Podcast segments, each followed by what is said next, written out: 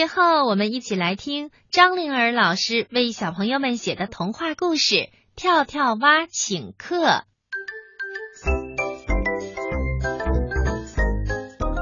过几天，跳跳蛙要过生日了，这可是他出生后的第一个生日。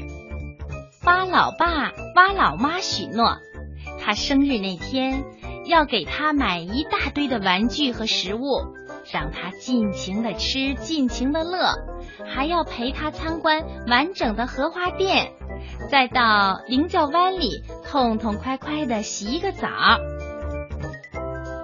跳跳蛙看着一脸兴奋的老爸老妈，耐心的听他们咕呱咕呱的说完了以后，眨巴眨巴眼睛说：“老爸老妈，我想过一个特别的生日，开一个生日 party，邀请小鱼、小虾、小螃蟹他们一起唱歌、跳舞、做游戏，那该多么快乐呀！”哇，这也是个不错的主意！蛙老爸、蛙老妈高兴的跳了起来。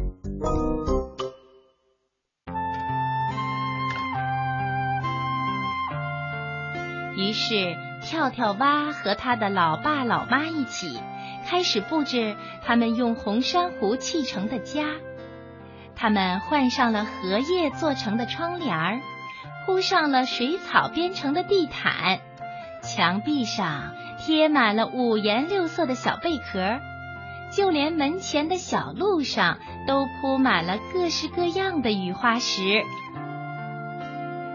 明天就是跳跳蛙的生日了，他坐在电话前，向好朋友们发出邀请：“喂，小鱼吗？明天来参加我的生日 party 吧。”喂，小虾呀，明天来参加我的生日聚会。喂，是小螃蟹吗？明天我过生日，来参加我的生日会呀。打着打着电话，跳跳蛙忽然想起来，没有小天鹅的电话。跳跳蛙跳着去问蛙老妈：“妈妈。”怎么邀请小天鹅呢？小天鹅呀，不是跳跳蛙的朋友。准确一点说呢，它可能还不认识跳跳蛙呢。可是跳跳蛙认识小天鹅，它几乎每天蹲在湖边，安安静静的看着小天鹅的舞蹈表演，简直都入了迷。有时候从日出能看到日落，它成了小天鹅的一个铁杆粉丝儿。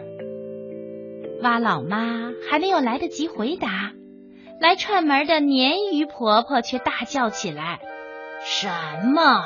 你居然想邀请小天鹅？” 鲶鱼公公咳嗽了两声，也在旁边叫了起来。别做梦了，跳跳蛙！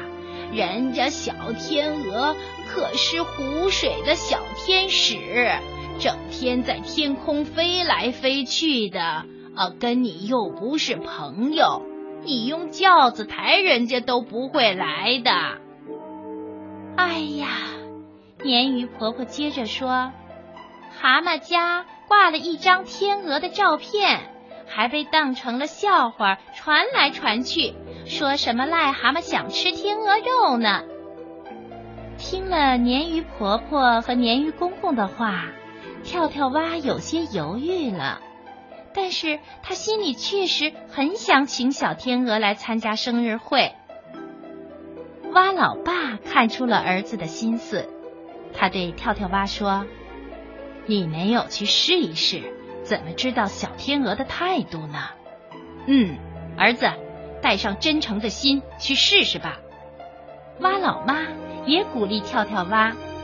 是啊，他在年轻的时候也曾经是天鹅舞的一个粉丝呢。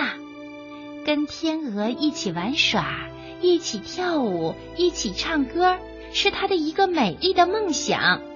甚至他还盼望着和漂亮的天鹅成为好朋友呢。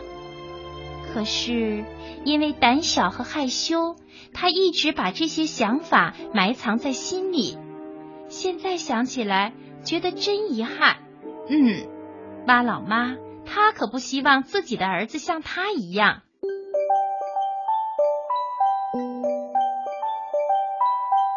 有了老爸和老妈的鼓励，跳跳蛙带上了那张用粉红色的荷花瓣做成的香请柬，鼓起了勇气，敲响了小天鹅家的门。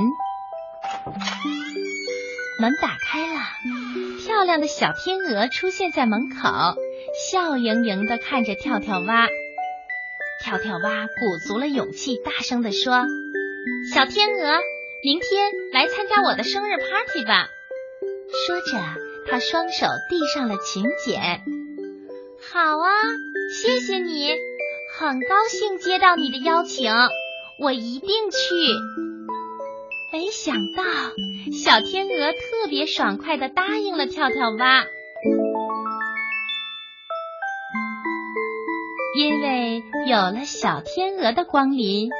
跳跳蛙的这个生日过得格外的开心，而且后来呀，他们还真成了最最亲密的好朋友呢。